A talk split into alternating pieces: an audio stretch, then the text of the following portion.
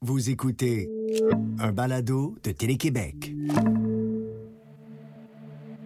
San Pedro Sula, à l'époque, c'était la capitale mondiale du meurtre. On a même vu un meurtre fraîchement commis là, quand on était là avec mon collègue euh, photographe. Le type avait été euh, tiré au volant de son véhicule. Donc on le voyait qui pendait euh, de la fenêtre du véhicule, la mort de sang. Puis t'avais des petites familles autour qui regardaient ça après l'heure du souper en mangeant leur crème glacée. là, tellement c'est une scène qui est banale là-bas. J'ai fait beaucoup de reportages à l'étranger. C'est le seul pays où on avait l'obligation d'avoir des gardes du corps armés avec nous en tout temps. Derrière la une, des journalistes nous racontent les plus grands moments de leur carrière. Épisode 8, Maxime Bergeron, directeur aux actualités générales, puis reporter aux enquêtes économiques à la presse. 2015, euh, je suis reporter aux affaires économiques à la presse. J'avais un patron qui était assez wild à l'époque, qui avait souvent des idées de sujets assez champ gauche, puis il venait souvent me voir pour les faire. Donc là, il me dit Ouais, la capitale mondiale du meurtre, là, au Honduras, la ville de San Pedro Sula, là. Tentes-tu d'aller là? Donc, euh, c'est quoi faire des affaires dans la capitale mondiale du meurtre? San Pedro Sula, à l'époque, c'est une ville où il y avait plusieurs meurtres à chaque jour. En général, c'est des drive-by shootings, donc euh, des gens qui se font tirer dessus au volant de leur véhicule. Beaucoup des narcotrafiquants, mais ça crée un climat d'insécurité généralisé parce qu'il y a de nombreux meurtres à chaque jour euh, dans tous les coins de la ville et du pays.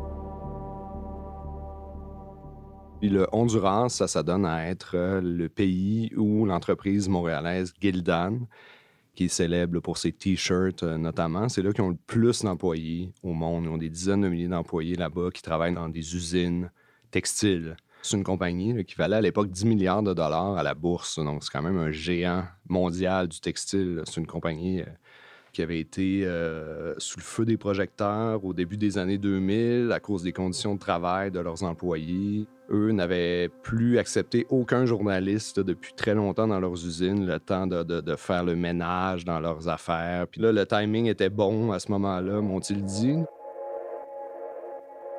Première visite, euh, c'était une usine ultra moderne, euh, énorme, euh, fine pointe de la technologie, beaucoup d'automatisation, des machines super impressionnantes. Là, ça a coûté des centaines de millions de dollars, qui, pour les standards locaux, c'était à la fine, fine pointe euh, de la technologie. Donc, la visite se déroule très bien. Je suis avec des dirigeants de l'usine, avec des relationnistes de Gildan qui sont descendus de Montréal pour m'accompagner.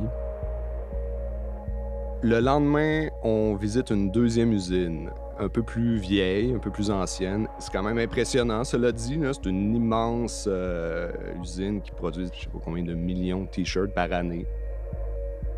Tout roule comme sur des roulettes. Après quelques minutes, euh, une musique commence euh, à se faire entendre dans les haut-parleurs de l'usine.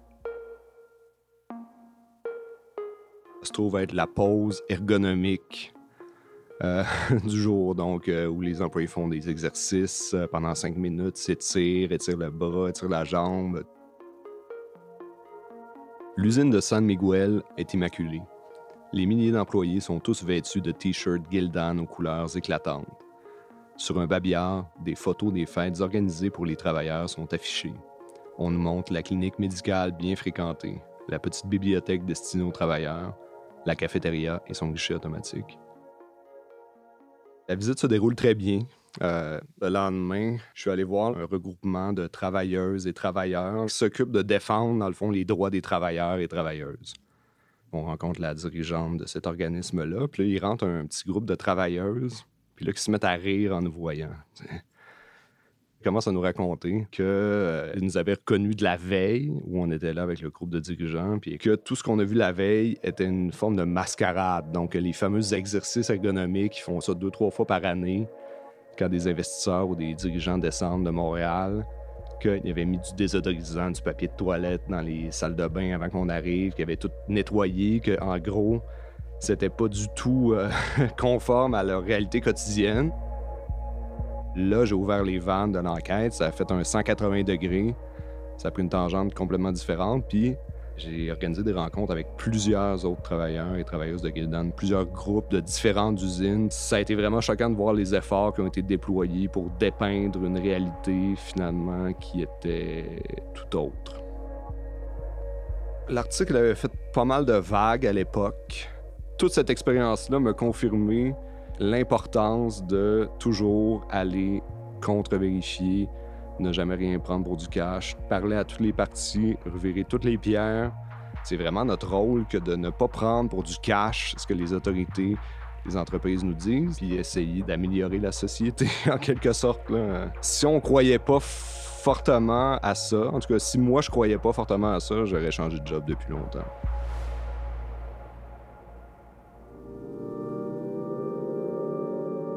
En 2016, son patron lui demande de faire un portrait de l'entreprise montréalaise MindGeek. Inconnue du grand public à l'époque, l'entreprise possède les sites YouPorn et Pornhub, deux des sites pornographiques les plus consultés au monde. J'ai lancé les recherches plein gaz euh, en essayant de retracer le plus possible d'employés actuel et passé de MindGeek pour essayer de cerner un petit peu la nature de la bête, puis voir un peu la nature de leurs activités, comment ils fonctionnent et tout ça. Puis ça a vraiment pas été long que j'ai réalisé que cette compagnie-là était euh, non seulement gigantesque, mais surtout extrêmement discrète, très opaque et très dure euh, à cerner. C'est un géant mais qui est très réticent à dévoiler la nature de ses activités. Si tu vas consulter le site web de MindGeek, en fait, tu sais même pas que c'est une compagnie de pornographie. C'est une compagnie d'informatique, euh, de marketing, etc. C'est une grosse industrie à Montréal euh, qui générerait plus d'un milliard de dollars par année, peut-être même deux, selon certaines estimations, qui emploie des milliers de personnes à Montréal. Puis on parle pas juste de gens qui font de la porno, en fait, c'est une infime minorité qui emploie toutes sortes de gens ultra spécialisés qui sont super en demande, des emplois euh, très euh, intéressants dans bien des cas en informatique, euh, en droit, en finance, en marketing, name it. La direction refusait catégoriquement de m'accorder une entrevue et même de me fournir des commentaires même au téléphone. Moi, je voulais parler. Les dirigeants voulaient pas me rencontrer. La porte-parole, elle m'a envoyé quelques courriels assez génériques, mais impossible de lui parler au téléphone. Je me suis rendu sur place dans les bureaux de MindGeek pour essayer d'avoir, euh, de, lui parler on the spot, disons, d'arriver de façon non annoncée pour pouvoir lui parler. L'agent de sécurité qui se trouvait au rez-de-chaussée de l'immeuble m'a tout simplement dit que la personne en question, la supposée porte-parole, n'était pas dans les registres de l'entreprise. Donc, c'est sûr que ça fait beaucoup d'éléments qui ajoutent à la suspicion. Je continue à gratter, je découvre qu'ils sont présents dans plusieurs euh, pays à la fiscalité, euh, disons, euh, opaque. Donc, il y a toute une structure fiscale extrêmement complexe entre Curaçao, le Luxembourg, l'Irlande, plein d'autres pays comme ça, où MindGeek a toutes sortes de filiales. Puis c'est une compagnie qui, encore aujourd'hui, prétend que son siège social se trouve au Luxembourg et non à Montréal et non au Canada, alors qu'ils ont à peu près 1000 employés sur euh, le boulevard des Caries euh, à Montréal, en face de l'Orange Julet. Puis tant qu'à être dans les recherches, mais ben, je me suis dit, OK, je vais aller voir au Luxembourg. On va aller voir ce fameux siège social qui est supposément la maison mère de toutes les activités. J'ai pris le TGV de Paris jusqu'au Luxembourg, ce qui est un assez court trajet. Je suis allé au siège social de MindGeek, un immeuble anonyme de peut-être une dizaine d'étages qui logeait plein d'autres compagnies, dont une banque chinoise. Euh, il y avait le panneau en bas avec le, logo MindGeek. J'ai sonné pour entrer, puis la réceptionniste m'a dit qu'il n'y avait personne sur place. Puis j'ai dit, bon, ben, si je reviens demain, est-ce que j'aurai plus de chance? Elle m'a dit, non, il n'y a personne aujourd'hui, il n'y aura personne demain. Je suis rentré dans le building, je suis allé voir, il n'y avait pas un chat. Donc, la majorité de ses employés sont à Montréal. Ses dirigeants sont à Montréal. Disons, ça laissait plutôt présager que le siège social est ici. C'est comme euh, de rassembler les pièces d'un casse-tête pour essayer d'avoir l'image la plus claire possible. Ensuite, j'ai fait un, documentaire sur le sujet. Je suis content de, tout le travail accompli. Je pense que j'ai pu mettre en lumière plusieurs pans de l'industrie, la porno, très, très discrète, très, très méconnue, mais quand même en plein essor à Montréal. On est confronté à l'opacité au quotidien. C'est sûr que ça nous met des bâtons dans les roues, mais moi, personnellement, puis comme journaliste, ça me donne envie deux fois plus euh, de poursuivre les recherches et d'enquêter pour essayer de voir de quoi il en retourne.